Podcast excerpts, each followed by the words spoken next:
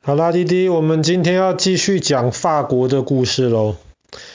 法国中间的地方有一条河，叫做罗瓦尔河。罗瓦尔河是一条其实蛮平静的一条河流，而且这条河的两边，一方面风景很好，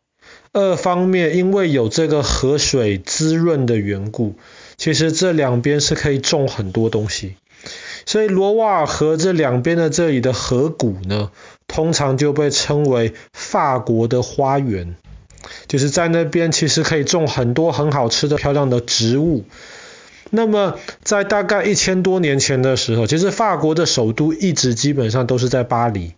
可是，在一千多年前的法国的那些贵族们或是国王们，他们就觉得其实巴黎有点太拥挤了，巴黎人太多了，巴黎好烦呐。所以他们就很流行，喜欢到巴黎以外的其他地方，可能去那边度假啊，去打猎啊。罗瓦尔河因为离巴黎不算远，风景又好，天气好，所以当时国王以及很多的贵族都喜欢到罗瓦尔河那边去。那么大概到五六百年之前呢，有一个法国国王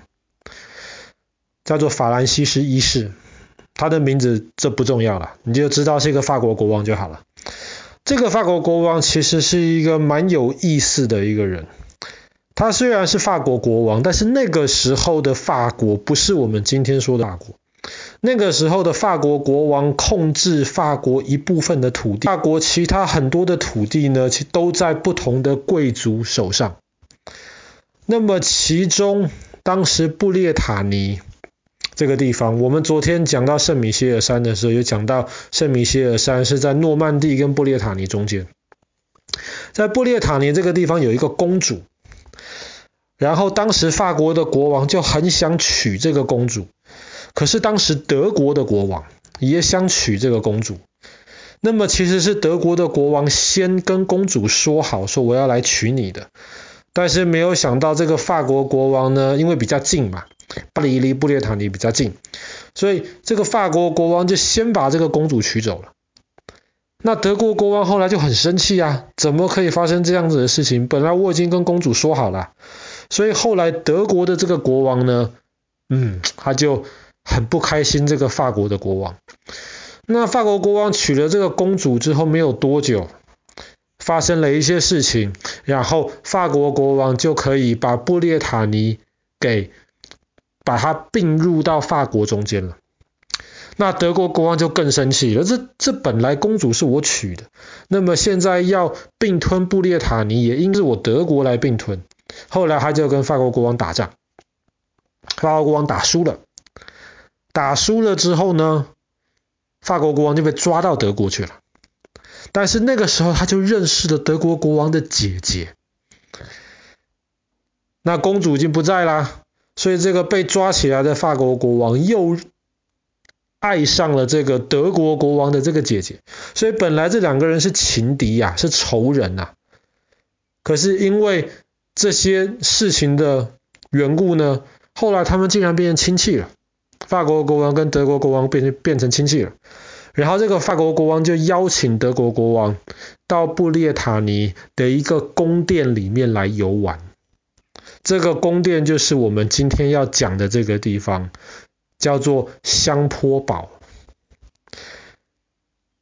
香坡堡呢，其实原本来只是这个法国国王他打猎，打猎打到一半，可能晚上来不及回巴黎，就打猎住的这个行宫，就是行宫通常是指的是也是国王的宫殿，不过那规模比较小，他也不是常常住的。可是后来他很喜欢罗这个罗瓦河畔这个地方，后来他就决定了，嗯，我要把这个宫殿扩建，把这个宫殿设计得更好一点，这样到时候那个德国国王如果来了的话呢，我就有一个很好的地方可以来招待他。他当时，当时法国国王也有一部分的土地在意大利啊。反正当时欧呃欧呃欧洲每个国家的这个界限跟今天稍微不太一样，还有一部分意大利的土地。那个时候他就知道意大利有一个很厉害的一个人叫做达文西。后来他就把这个达文西请到了法国来，然后请达文西帮他设计这个香波堡。那么达文西呢，就做了一个设计图，这个法国国王就很喜欢，然后就开始盖。那么一开始的这个小小的的这个打猎的行宫呢，后来就慢慢的开始建造。可是这个设计图实在是太漂亮了，太大了，太宏伟了，而且又都是用石头盖出来的。所以后来当这个法国国王还活着的时候，其实这个香波堡只盖完了一小部分而已，最后盖了一百多年，隔了好几代，到法国国王路易十四的时候呢，就是造凡尔赛宫的那个路易十四，爸爸去年也讲过凡尔赛宫的故事，香波堡才正式的完成。这个城堡有多宏伟呢？这个城堡在中间，外面是一个大花园。这个花园该怎么说呢？这个花园绕一圈跑步要跑三十几公里，比很多城市都还大。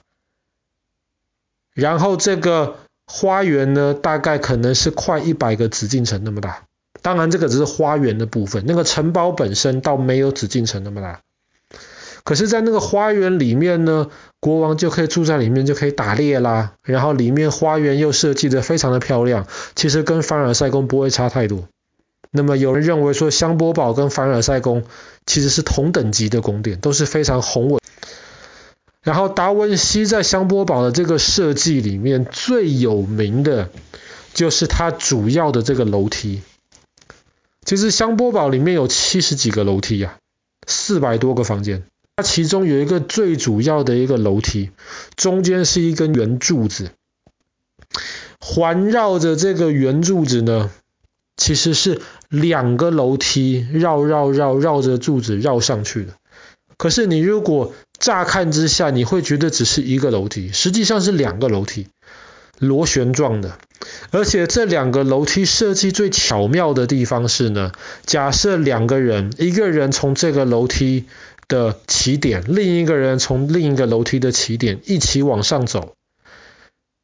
他们会不断的看到对方，可是他的路线绝对不会卡在一起。那么当时为什么要这样子的设计呢？一方面是这样子的设计真的很漂亮，而且在那个时代是非常非常聪明的那样子的设计。然后当时有人就觉得说，可能是法国国王有很多。女性的好朋友，然后他就不希望在这个皇宫里面，这些女性的好朋友常常可能走路碰到一起了，然后可能就你不让我，我不让你，就吵起来。所以就他每一个女性的好朋友呢，可能都住这个宫殿的一个房间，可是走到这不同的房间有不同的入口，那么到不这不同的入口就有不同的楼梯。这样子，大家走来走去，你看得到我，我看得到你，可是不会挡到彼此的路，就不太容易吵起来。而且很有趣的是，通常国王在宫殿里面，他的房间就会是在最中间最大的地方。可是这个法国国王，他的房间呢，就设计在这个宫殿边边的地方。那不知道为什么，搞不好也是因为他的女性朋友太多了，可能他们吵起来比较麻烦一点。而且这个香波堡很有名的是，如果看它的天花板的话，会看到很多蝾螈的这个雕塑。蝾螈是什么？蝾螈长得跟蜥蜴跟壁虎都有一点像，可是蜥蜴跟壁虎主要是住在那种陆地上，蝾螈是也可以住在陆地上，也可以住在水里面。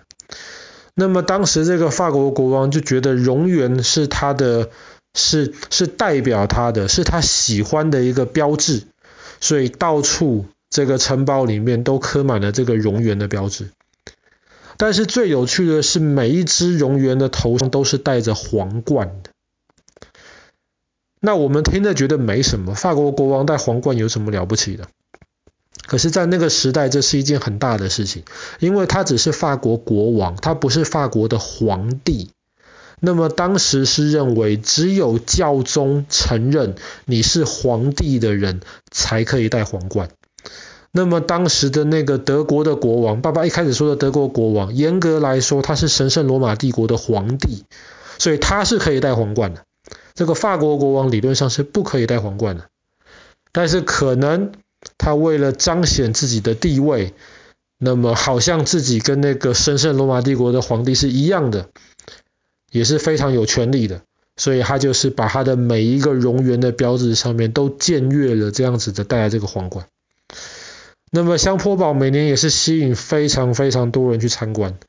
那么在香波堡附近，其实罗瓦尔河谷里面呢，还有大大小小上百个其他的城堡。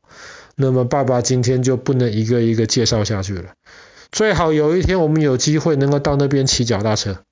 然后在那边慢慢的骑车，一个一个一一个一个这个美丽的城堡这样子逛过去，那应该是一件很惬意的事情。